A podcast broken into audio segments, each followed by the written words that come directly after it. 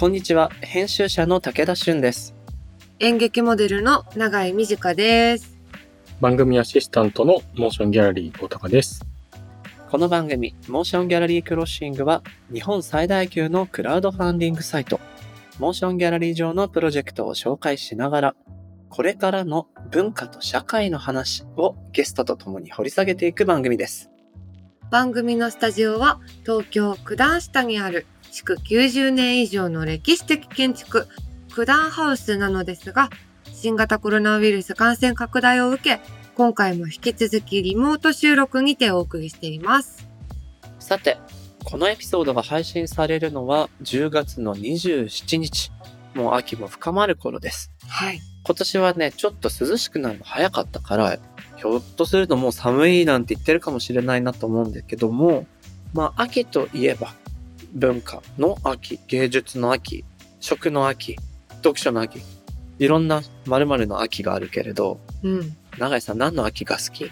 私はね、うん。文化祭がさ、秋だったんだけど、はいはい。その軽音楽部で高校の時に文化祭の後にみんなで楽器持って公園に行ってはい。弾けるやつがこう適当にギター弾いてみんな知ってるさ洋楽とかをわーって適当な英語で歌ったりしたのがすごい思い出深くていいなぁ。なんかねだから楽器をやりたいなって最近ちょっとねピアノを時々弾きにスタジオに行ってるんだけどうん。それをもうちょっとしっかりやりたいなってもともとやってたの？そう子供の頃習ってて久しぶりにいいなぁ。僕さ、カラオケ好きなんだけどさ、もうずっと行ってないわけよ。そうだよね。だからね、最近お風呂での歌が本気すぎる状態になってて、ビブラートをすごい効かせて歌ってたら、なんで今日スマップなの？ってシャワー出た後奥さんに言われたりとかして。それも楽しいけどね。だからさ、なんか楽器ができたらさ、弾き語りができるじゃん。うーん。確かに確かに。だからね、声だけじゃなくてそういうのやってみたいなと思った。うんうん。なんかそのうちバンド組バンむじゃん。ド組むか。うん組む組もう。来年バンド組もう。そうしよっか。うん。じゃあベースやろうかな。オッケー。じゃあ私ピアノで、おたかさんは？僕はギターをもう一回ゼロからやり直します。昔ギターやってたんですけど、うんうんうん。じゃあちょっとパーカッションがいないから、綿棒するか。そうだね。綿棒しよと、ボーカルいないですね。まあ、ボーカルいなくてもいいか。ボーカルは僕と永井さんツインボーカルでよくない？そっかさ、ツインボーカルう。で。そうだね。みんな歌ってね。うん。うん。オッケそれで。それで。ー。僕もね、でも秋ってね、パッと思い出したの文化祭で、でも僕の場合は高校まではずっと野球だったから縁がなくて、そっかそっか。大学入ってさ、僕の行ってた大学ってもう昔は学生運動バキバキでみんなで大学自治みたいなのやってたとこだから、はあ。その名残もあって、全部学生が全予算とか編成とか管理してやるっていうスタイルだったの。へえ。で、それで楽しくて、僕は映画サークルにいたんだけど、映画上映するにあたってもう学祭期間中ずっと泊まり込むんだよ。うーん。で、夜中にさ、リハ的にフィルムで上映するんだけど、うん。ちゃんと回るかとかを確認するために、映写機回して、もう3、4人泊まり込んでるメンバーだけで見るっていうのをやってて、すごい。で、僕は 16mm の映写機までは回せたから、それでガラガラガラってやりながらみんなで大教室のテーブルの上にこうやって足かけてガチャってやりながら酒飲みながらフィルム確認をずっとするっていう。いいなめっちゃ楽しかったんだよね、それが。ぁ。楽しそう。やってみたいなそんなこと。そういう泊まり込み学祭楽しかったなお泊まり会したいよね。みんなでね じゃあもう合宿だよね。うん、合宿したい。集まりたい。バンドの合宿やろう。うん、やろうやろう。大高さんの秋の思い出は？直近だとね、映画祭かな。東京国際映画祭とかこのタイミングだけど、ああ、そうかそうか。ん昔はね、あの日々の話で永井さんと一緒にレッドカーペットを歩いたりとかありましたね。楽しかったないいなぁ。レッドカーペット歩いてみたいね。ぁ。うん。不思議だったよな、あれも。めっちゃ芸能人いるとか言って。ねあなたもそうだから。本当ですよね。あいつ見た？とか言って。ミーハーかって。観光客的なでみんな歩いてましたもんね、みんな。で、しかもちょっとね、扱いが違ったしね。ううんん。またそういうね、素敵な現場が戻ってくるなといいと思うし、秋ならではのね、ことと、なんかそういえばっていう思い出が今つながって面白い話聞けたなと思って嬉しかったです。リスナーの皆さんの秋の楽しみもぜひ教えてください。この番組のハッシュタグは、シャープ MGC ROS SING ハッシュタグ MG クロッシングです。アップルポッドキャストの番組ページにもコメントを書き込めます。皆さんのご意見ご感想お待ちしています。そして、Spotify の番組プレイリストのフォローと、もしもし文化センターへのご参加をすごく待っておりますので、あなたももしもシーズンになってくださいね。ぜひぜひお待ちしてます。それでは始めていきましょう。武田俊と長い短がお送りするモーションギャラリークロッシング。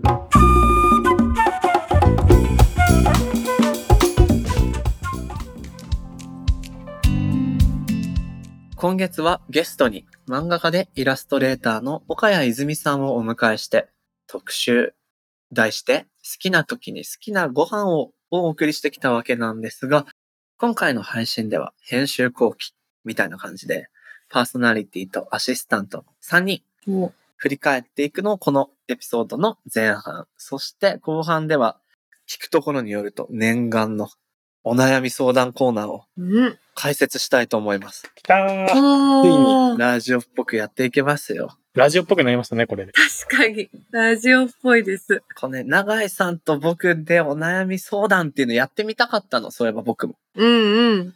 なんでね。いや、楽しい。楽しいよね、やっぱね、お悩み相談って。で、ここになんかね、技が出る気もするんだよね。うーん。今自分でハードル上げましたね。いや、確かに、うん、すげえ上げてくると思った。確かにそうかも。そんなつもりはなかった。ちょっともちもちや、ばいやばい言わもちもなきゃよかったちしないで。大丈夫、大丈夫。ということで、楽しみなお悩み相談コーナーもやるよっていうことなんだけど、まず前半はやっぱ振り返りましょうよ。食べ物に関する特集やってきて、まあなんかご飯はみんな食べることだし、はい。全員の生活に関係するっていう時に、あれ、まだ食べ物のことやってなかったじゃんっていうことで選んだテーマなんだけど、長井さんどうでした？なんかさ、結構最初の方かな。うん。自分が何食べたいかわかんない時に、なんか作ったものって全然美味しくないみたいなさ、うんうん。ことを言ってたじゃない？で、それってあるよなーって思って、でも料理に限らなくて、なんかわかんないけど服欲しいんだよなーと思って、本って通販で買った服とかってさ、まあ着ないのよ。わかる。それやったことあるわ。起きるよね、そういうことって。起きる起きる。その時の気分がわかんない気分で買うと、どんな気分にもはまらないっていうか。そうそう。だからさ、なんか、ぼやーっとしてる状態なんだけど、すごいさ、購買意欲とか、まあなんか、もう料理したいとかっていう、こう欲求だけは高まってしまう時ってあるじゃない？あるある。ああいう時マジで余計なことすんなって、言い聞かせたい自分に。いやー、すごいわかる。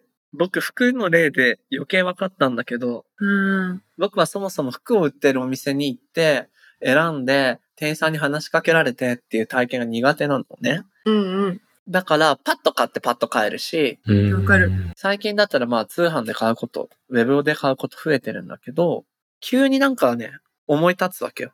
あれ？夏服足りない気がすんな、みたいな。そういうやつ。そうなのよね。なんか探そう、つって。T シャツでいいか。ああ、こういうグラフィック、大きいやつ最近流行ってんな、みたいな。そうそピッてやると、全然良くない感じのが届いちゃう。う。なんで欲しかったんだっけみたいな。これのどこに惹かれたんだ？てか、そもそも惹かれていたのか？みたいな。そうなんだよ。あれなんだろうね。なんか買いたかったっていうか、なんか新しいものが家に欲しかったんだろうなって思うんだけど、服じゃなくてもいいんだよね、きっと。何かを買うということ？そうそう。料理の場合だったら何でもいい、何かはわかんないけど、料理をするっていうことによって何かを安心させたいみたいな。うんうんうん。でもさ、でもさ、わかんない。これ想像ね。だとしても、料理をしたい欲求があるっていうことは、良くないことじゃないじゃん。うんうん。だから、世の中にはひょっとしたらこういうものがあるのかもしれない。つまり、何が食べたいかわかんないけど作りたいと、だいたい失敗するような時にですら、作ったら美味しい食べ物。オクラ？マ ジで前世オクラかよ。ちょっと今日のオクラの天丼はすごいね。マジで、いつ行ってもオクラって笑えるし、いいね。なんかもうオクラの素焼きするイメージしかないですね、今日ね、もうね。ね。まあでも、長井さんにとってはそれオクラなのかもしんないから、何食いてえかわかんねえよ。でも料理してえなって言ったら、オクラ買いに行けばいいんじゃない？うん。そしたら多分なんとかなる。なんせあったら買うことになってるから、そうそうそう。なるほど。ちょっとなんか、えーそんな食べ物ある？なんだろう？っていう探るトークをしできたらと思って振ったら、まさかの一言で終了できました。オクラって。オクラっつって。マジその速度で来ると思わなかった。僕の場合なんだろうな。でもね、作ったことないけど、ちゃんとは。いつ食べても美味しいものを今パッと思い出したよ。自分にとって。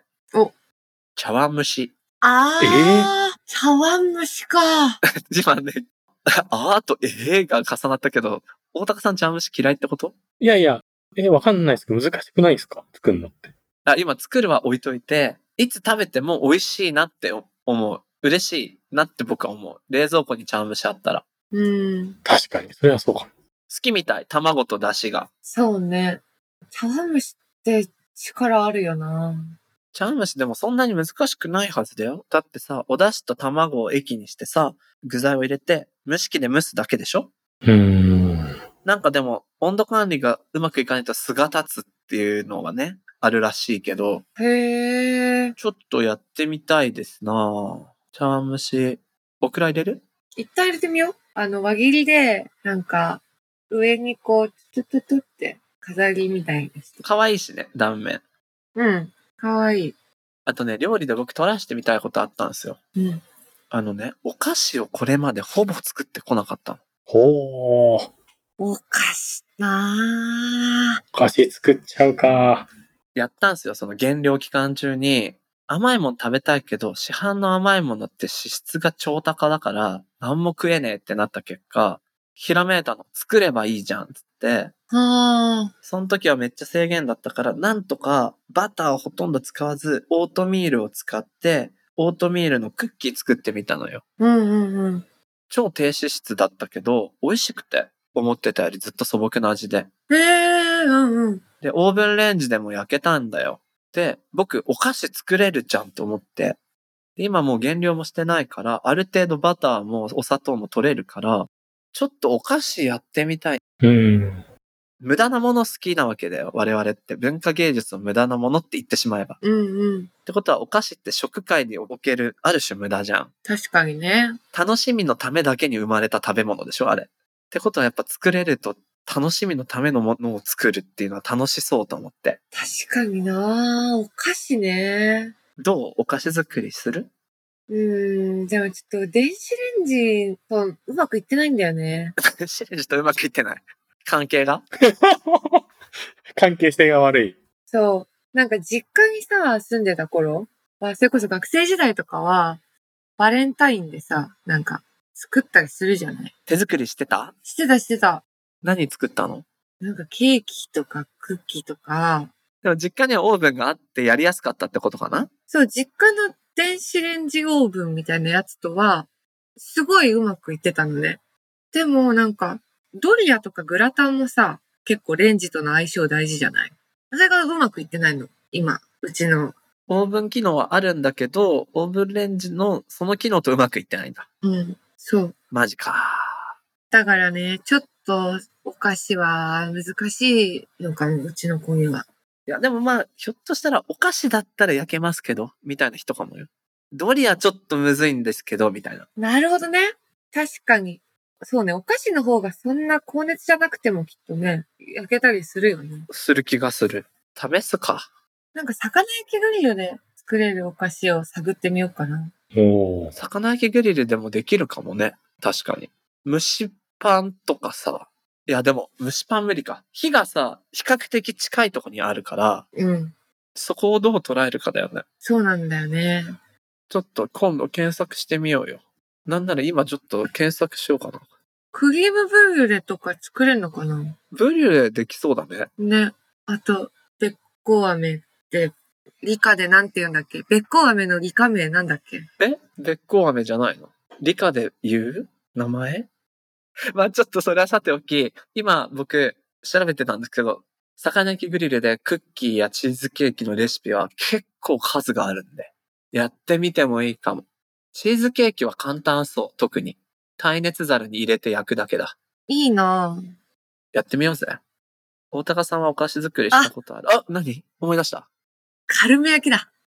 あー。でもカルメ焼きってべっこう飴じゃないね。確かにちょっと違うかもね。じゃあだからグリルでカルメ焼きも作れるよ。うん。まずカルメ焼きからやるわ。カルメ焼きを上の方で、下の方にクッキー焼こう。エリアが結構広いから。うん。いい、いい。私そうします。さてさて、意外と盛り上がっちゃったんだけど、そうだね。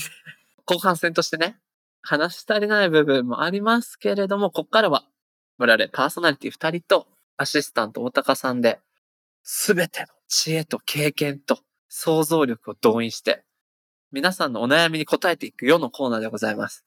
やってみよう。できるかな。よし。まずは、じゃあ、おたかさん、お一人目の迷えるリスナーさんからのお悩み、ご紹介ください。はい。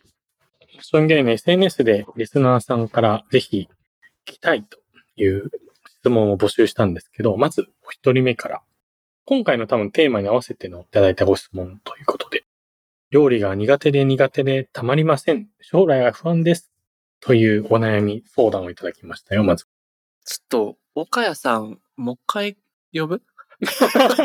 そうだね。今、ナス焼いてるかもしれないから、岡谷さん。うん。ちょうどね。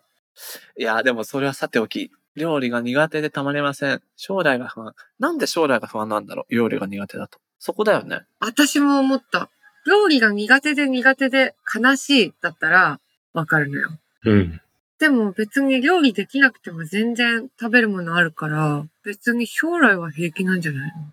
なんで将来が不安なんだろう？女性なのか男性なのかにもよる？女の子だとして、なんかいわゆるちょっと古い考えに少しやられちゃってんのか、うーん。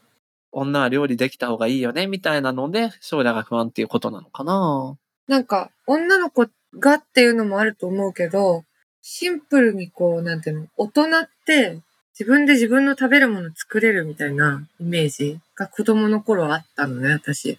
はいはい。で、こう自分が年齢がどんどん大人になっていくのに、大人なのに作れてねえぞみたいな。作れないんですけどっていう漠然とした不安とかだったりもするのかなって。確かに。あるかもしんない。これなんか相談主さんの属性がちょっと気になるけど、それはわからないのかしら？わかんないんじゃない？そうだよね。じゃあ、こっから探るとするとさ、じゃあ、例えば、まあ、どっちでもいいんだけど、この場合、永井さんどうアドバイスしようかね。永井さんだったらどう？例えばさ、女性だとして、これが。女の子で何かしらやっぱ料理できた方がいいよねって思わせられちゃう空気ってあったと思うんだ。これまで永井さんが生きてる時に。うんうん。それに対してはどんな風に対応、あるいは対抗、あるいは対抗もしないなのか、どういう風にしてきた？例えば、その、男性から料理できた方がいいよって言われたことで気にしてしまってるんだとしたら、料理できた方がいいよとか言ってくるやつのこと好きかっていうのをまず考えてほしいっていうか、うん。私はそいつ嫌いだから、そいつの言うことは自分の人生に取り入れる気はないというか、そう、ちょっとうるせえよっていうのが強く思っちゃうかなこの人がさ、料理ができるようになりたいかどうかが大事な気もする。できるようになりたいわけじゃないなら、もう良くないって思うんだよね。そうだね。不安になる必要ない。なんかさ、私ずっと実家に住んでる時、うん。洋服をね、ちゃんと畳んだりとか、なんかしまったりすることが全然できなかったの。だったんだけど、まあ一人暮らしして、結婚してとかってこう、だんだん年を取るにつれて、やっぱやるのよ。なんかそれは別に、なんか一人で住んでるからとか、まあ亀島くんと住んでるからとか、関係なく、多分なんか、ちゃんとしたくなる時って勝手に来ると思うのね。うん、うん。これをできるようにどうしてもなりたいとか、やりたいみたいな。で、なんかそれがいつかっていうのは人によって違うことだから、待てばって感じ。時期が来たらやればって感じね。そうそう、多分勝手にできるようになる、ある程度の料理というかさ。うんうんうんうん。それわかるな、でも。必要がさ、発明の母的な話今日本編でもしたけどさ、必要だと感じる時期が来たらできるようになるよね。ね、そうそう、勝手にやると思うな。僕はね、もう一個のパターン。よくなんか料理が苦手ですっていう人のパターンがあるらしいっていうのを聞いたことがあって、へえ、それはレシピをよくわかんないっていうことなんだって。で、僕それが何なんだろうと思ったらね、例えば、えっと、みじん切りの玉ねぎ言われた時に、どのぐらいの細かさのみじん切りなの？って思ったりとか、なるほどね。あるいは、大さじいくつっていう時の大さじっていう表記と何ミリリットルとか何十グラムみたいなのが混在してると、どの単位で何を見たらいいかわからないとか、うんうん。中火ってどれぐらいの大きさの火のこととか、結構そういうところに着目してもういいやわかんないしやんないっていう人が結構いるらしいというのを聞いて、うーん。そういうことに配慮した表記のレシピっていうのが今あるんだって。レシピ本の中でも。すご。そういう曖昧な言い方をしないとか、狐色って言っても人それぞれになっちゃうから、この本で狐色って言ってるのはこんぐらいですとか、違う言い方をしてますとか、うんうん。そういうのが最近出てるっていうのを聞いたことあるので、もしそういう料理の単位とか独特の用語で苦手だと思ったら、ちょっとわかりやすいレシピ本とかを参考にするだけでもだいぶ違うかもしれませんよって言いたい。確かに。あれとかもね、最近 YouTube でもさ、教えてくれるじゃん。あれってもうずっと回ってるから、結構ね、真似しやすいよね。動画だとね、作ってるそのものを見れるから、動画でやってみるのもありかもしれません。では、ちょっとお名前がわからないね。なんとかさん。参考にしてください。では、大田さん、二人目お願いします。はい。二人目のご相談はですね。追う恋、追われる恋、どちらでもない恋はないんですか？横一列で両思いはないんですか？泣き。ということです。泣いて泣いてる。泣いてます。横一列の、え、どういうこと？まあ、追う恋っていうのは、相手が振り向かないけど自分がギャーってそっちに行くやつやん。追われるっていうのはその逆でしょ？うん。どちらでもない恋っていうのが両思いなんじゃないの？単純に。どうなんでしょう？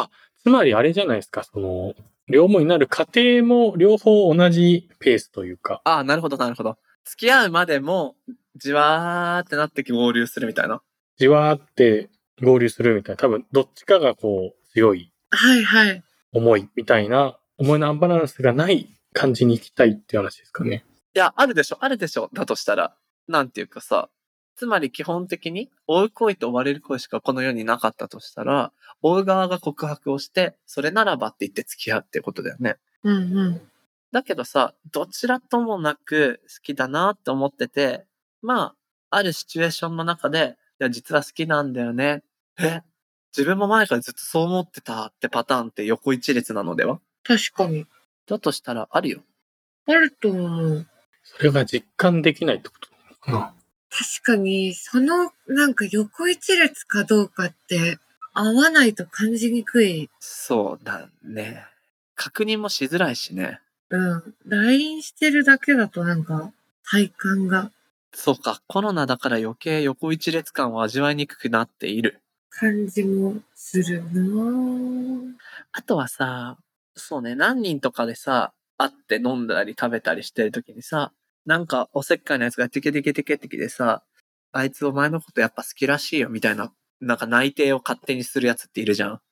いるね。そういう存在によって、実は追ってると思いきや横一列だったのはっていう気づきを得る時とかってあると思うの、多分。な。確かに確かにあつまり今は横一列がことすら味わいにくくなっている時代で、そうね。不安になって泣いてるんじゃないこの人。まあなぁ、味わいづらいよなぁ。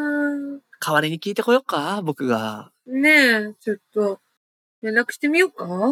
こっちで。ー 多分そういうなんか情報を運ぶ第三者とか、空気感会話のとか、そういうのが今ないよね、そういえば。そうだよな。んないね。で、また学生とか学校だったらあったけど、みたいな、コミュニティのあれもありますもんね。社会人になるとないですよね、確かにそういう。そうだね。ない。確かに、仕事以外のコミュニティを持ってないと、追う追われるのどちらかに陥りやすく感じちゃうかもしれないね。そうだね。確かに。えーどうしたらいいの？なんか武田さんとか長井さんの職場でそういうフラットな感じとかって、第三者と見たことあります？なんか、あ、この二人なんか、どっちかが追いかけてるわけじゃなくて、みたいな。あでも職場で見かけないもんな、そもそも。まあ、見かけないというか気づかないもんな。うん。気づかない。でもね、結構、あっちが友達の恋愛相談とかを聞いたりしてるときに、うわ、こいつがめっちゃ追ってるんだな、この恋とか思っているパターンが、うまくその後行って結婚したりした後聞いてみると、奥さん側は実は自分が追ってたと思ってたとか、っていうパターンってあって、ああ。あ実は相互が追ってるとか、いや多分ね、追われてるっていうのは別なんだけど、自分は追ってると思いきや、実は横一列だったパターンってあるのよ。うん。確かにうんあ。もう、追ってると横見ないからね。わかんないんだよね。そうそう。ああ。視野がね、もう。でさ、追われてるっていう人は別にそんなにさ、悩まないと思うの。だからこの相談者さんは最後泣きで泣いてるから多分追ってるんだよ。ってことは、二つの処方箋があって、一つは今横一列の声が見えにくくなってるからねっていうのと、あんた追ってると思ってるけど、横一列なパターンって世の中には意外とあるよっていうことは言えるかも。そうだね。うん。本当に追ってるだけですかっていう。いいね、いいね。本当に追ってるだけですかっていうキャッチコピー。なんかドラマになりそうだよね。確かに。ありそうだな。なりそうですね。追う女、追われる男っていうタイトルのドラマで、本当に追ってるだけですかまた一個原作作っちゃった。長井さんが。できるかな？その、確かに。長井さんまたこれ小説に。書きたくねえな 相談者さん。追ってると思いきや横一列かもなんでね。ちょっとなんかそういう視点で考えてみるといいかもしれません。誰からいただいたコメントがあってラジオを読み上げるよねというので今、今更おりまして、おにぎりのぐさん。おにぎりのぶさん。この追う恋、追われる恋のご質問いただいた。のぶさん、追ってるだけじゃないかもよ。ね。では、最後、3人目の相談者さん、どうぞ。はい。3人目の相談者さんが、お名前がね、ミッチーさん。ということで、ミッチご紹介します。あ、これ自分もそうだな、ある意味。えっと、休みの日を有意義に過ごそうとしてしまい、結果、なかなか休めません。良い脱力の方法を教えてほしいです。というご質問です。え、これ僕逆なんだけど、え、どういうことですか？休みの日を有意義に過ごそうとしているのにもかかわらず、ダラダラして自尊心が傷つきます。どうしたら有意義に過ごせますかが僕の質問。ああ。脱力しすぎて頭だけ有意義計画立てても体が動かなくて気づいたら夕方で、うーわ、せっかくの休日終わりだわ。死にて、みたいな。そればっか。ああ。はいはいはい。なんかこれって旅行でも通じますよね。旅行はそうだね。結構旅行でもバチバキバキにスケジュール組んじゃって、超疲れる人たちとフランス人みたいにもう何にもしないバカンスみたいな人たちもいるし、なんか連動する気がする、この話。確かに。久々に休みができた。ちょっと前から分かってた。あの週末二つ休める。ってなった時にどう、どっち派だろうーん。いやー、なんもしないかな。うん。なんか、ほんと、ディズニーランド行くとか決めてたら、もうバキバキに決めるけど、でも、基本的には家から出ないし、なんかそれこそ有意義に過ごそうとして、過ごせなくて病むみたいな、あるんだけど、私も。でもなんか、なんかしたら負けだと思ってる、最近は。う。休みは。休日で休む以外しちゃダメだから、楽しいことすらしちゃダメだって、自分に言い聞かせて、何の修行っすか、それ？そう。で、なんかクソつまんないスマホゲーム？何時間もや、や、長井さん、クソつまんないスマホゲーム結構やるよな。そう。すっごい癒されるのよ。つまんなくてもいいんだって思えるっていうか。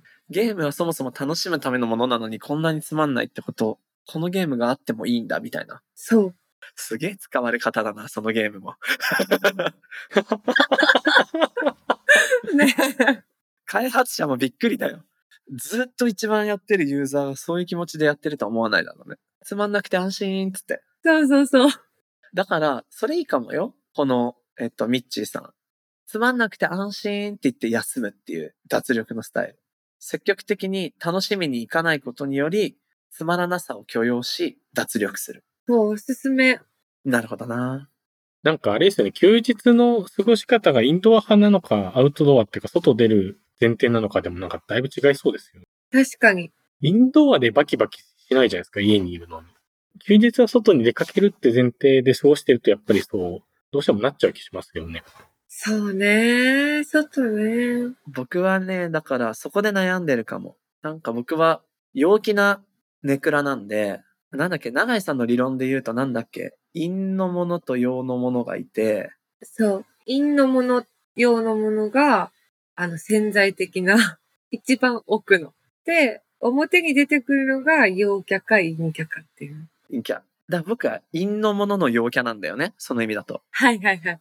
だからアウトドア思考のインドア派なのね。だから引き裂かれてんのよ。はいはいはい。そっか。うわぁ、つら。魚釣りに行ってますもんね。そうだよ。めっちゃ出かけるじゃん、武田さんね。最近ね、魚釣り行ってるのは、しかも船のやつなの。でね、つまりそれは、僕が休むと、めちゃくちゃ迷惑がかかったりするわけですよ。他の人に、船予約してたりするから。ああ、そっかそっか。うんうん。そうするともう、やっぱいいかないっていう選択ができない状況に身を置くことになって、絶対アクティブになるの、結果。うん。そうすると、計画してたことができなかったっていう悲しみ方は少なくとも消えて、ただ疲労困憊でぶっ倒れるっていうことだけなの、リスクは。確かに。仕事じゃないですか。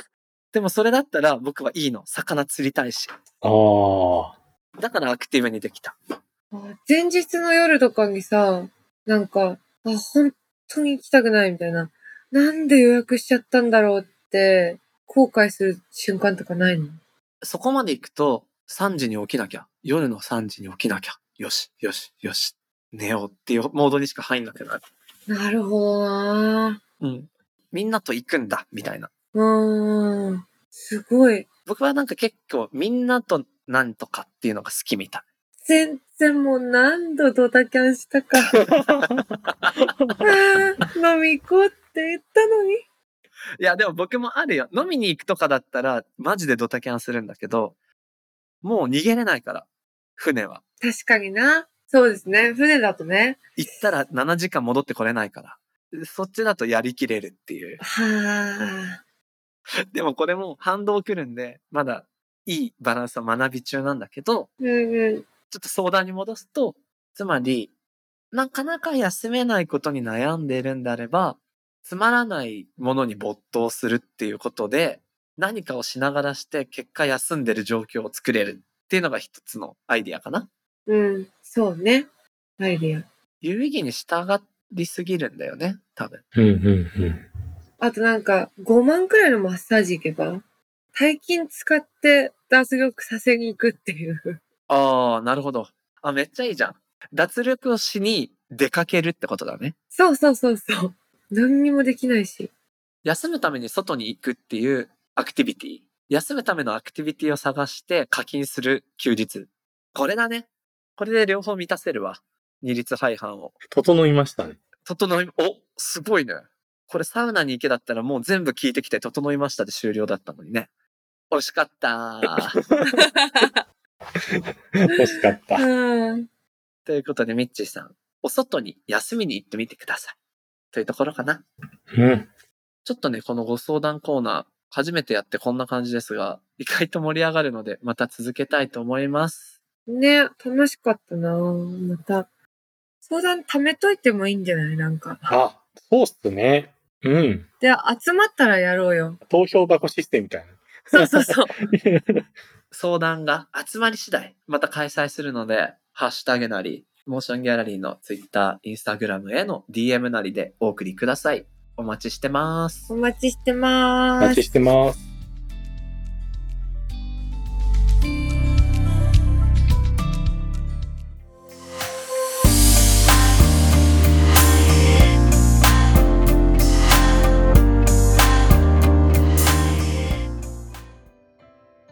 さて、ここからはモーションギャラリーで現在挑戦中のプロジェクトの中から特に注目してほしいものを紹介するホットプロジェクト。おたかさん、今日はどんなものがありますか？お二人はシェイクスピア演劇といえば、生の舞台でというイメージ、なんとなくありませんか？う。うんん、ある。そういうもんだって思ってる感じがあるかもしれない、どっかで。汗、唾みたいな感じ。もう、あ、確かに。劇場型のね。わーっていう、そう、照明の中で、そう、ピシャーって。今回、そんなシェイクスピアの小作ヘンリー6世を、総勢えー約30名の若手俳優によって、こう、生というよりはリモート演劇として、しかも無料配信するプロジェクトをご紹介したいと思います。ほうほう。このリモート演劇の挑む第7世代実験室という劇団演出家の蜷川幸雄さんが主催した埼玉ネクストシアターのメンバーが中心となって立ち上げた演劇企画ユニットになるんですけれども、実は前作も今回と同様、モーションギャラリーでプロジェクトを実施していて、目標金額の160%を超える応援が集まったというプロジェクトだったんですけど、その前作のヘンリー3世に対しては、えっ、と、女優の大竹しのぶさんや中島智子さんから賞賛のコメントを届くなど、まさにコロナ禍の今注目したい演劇集団であり、そしてその彼らの新しいまたチャレンジとなっています。なるほど今回はこの無料配信するための制作費っていうことを集めていくそうなんですが、このね、リモート演劇のスタイルが面白くて、ねえ。これはね、プロジェクトページにある前作の予告を見るとわかるんですけど、俳優さん自身が自分を各自で撮影していくと。すごいよなで、それを、あの、つなぎ合わせていくわけなんだけど、でもさ、長井さん、演技ってさ、自分のパートをさ、ただバラバラに自分がやるっていうの無理じゃん。会話シーンだったら、相手のトーンとか様子に合わせておそらく自分の演技の仕方が決まっていくわけでしょ。そうだと思う。それをね、リモートでやるために、リレー形式みたい。A さんの演技が映像化されたのを見て B さんが撮影し、B さんがの撮影したものを見て C さんかみたいな、うんうん。そういう風に順番に少しずつ出来上がっていくんだね。面白い。なんかさ、それでさ、C さんまで行くとさ、A さんが一番さ、少なかったじゃない？情報が。うんうん。確かに。だから、なんかまた、それを見て A さんがやって、で、また B さんが見てって、ずーっとやってるのを見たい。何週でどうなっていくのかっていうかさ、あ、変化がね。そう、そういうのもなんか見たいなってちょっとそれちゃうけど、思っちゃったな。で、かつね、この撮影は俳優さん自身っていうことなんだけど、ということはつまり、照明、そしてカメラのセッティング、いやこれも自身でやるということなんで、10分ぐらいの映像パートを作るのに、3から7時間かかるんだって。ー、いやー、そうだよね。だって、あー一人でなんてなもう、すごい大変だよ。うん。でもね、なんか、配信もさ、なんかいろんなものが生まれて、こう、わーってなったけど、うん。わーってなってもコロナ全然終わんねえじゃない。そうだね。だから、なんか、すごい、どんどんどんどんまた生まれていくんだよなって思うと、しかもこれ、無料配信だから、なんか、中学生とかも見れるじゃないうん、うん。それがすごい素敵だなって思いますね。思いますね。そんなですね、プレゼンターの第7世代実験室さんから、リスナーの皆さんに向けてメッセージが届いているのでご紹介します。シェイクスピアの言葉は400年前のものですが、これは今の私だと思える一行に出会うことがあります。世界中で誰も想像しなかった光景が広がり、人々の分断が起こる今、その一行との出会いによって、ニュースの中の遠い国の誰かに、隣に座る誰かに、共感し、励まし合えるのではないか。これはそんな演劇の力を信じて立ち上がった俳優たちの少々孤独でオタクな挑戦です。そして多くの人にその一行と出会ってもらいたくて無料配信という手段を選びました。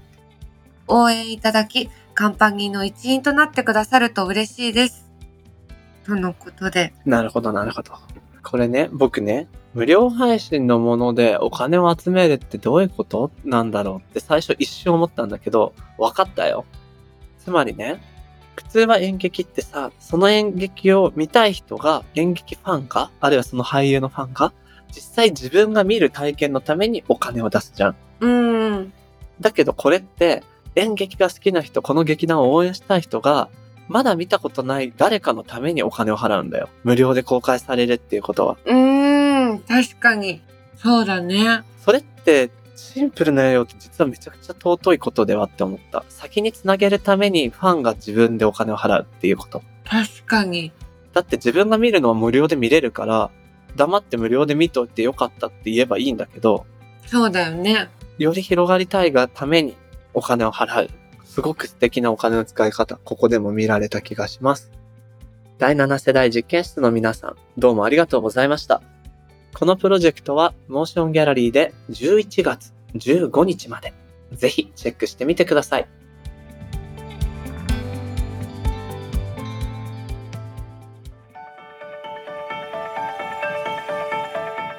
モーションギャラリークロッシングエンディングのお時間となりました。ということで、えー、長井さん、初のお悩み相談やってみたけど、どうでした？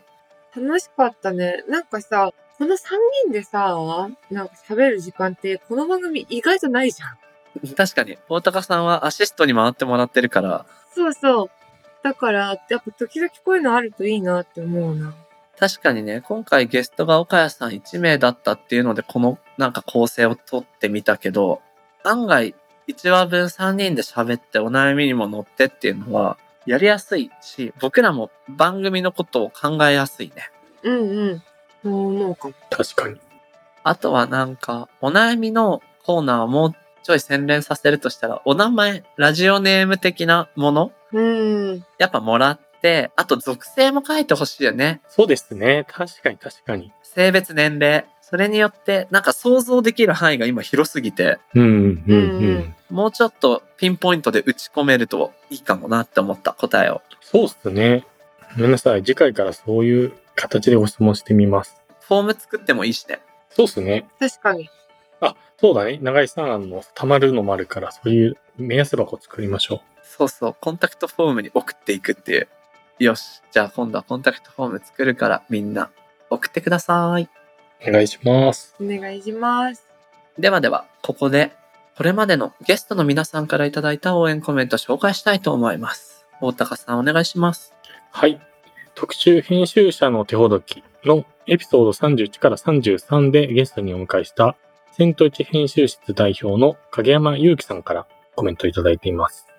とても楽しいトークでした。じっくり編集について話ができてとても良かったです。モーションギャラリーによるファンコミュニティとても期待しております。といただきました。ありがとうございおーありがます。とうございます。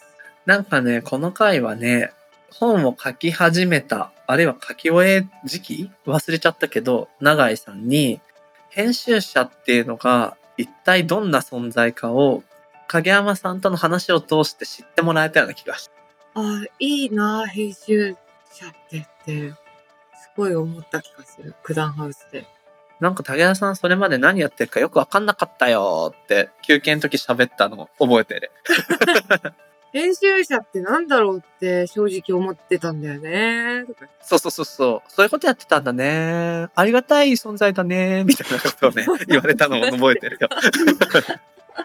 いや、でも本当編集者って仕事分かりにくかったりもするのでね。また時代によっても変わっていくから、うん。これはなんか自分にとっても大きい回でした。影山さんありがとうございました。ありがとうございました。